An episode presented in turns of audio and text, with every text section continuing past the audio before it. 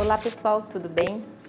Vocês sabiam que nós temos é, algumas doenças ou algumas disfunções que afetam o nosso trato gastrointestinal? Muitas dessas trazem alguns desconfortos, como dores abdominais, eructações, má digestão, gases, ah, alterações no trânsito intestinal, entre outras.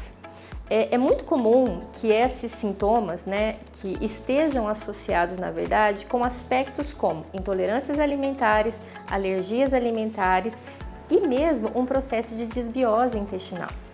Isso te incomoda? Se isso te incomodar, é importante que você procure um nutricionista para te auxiliar na composição de um plano alimentar individualizado e adequado para a sua rotina e para as suas necessidades.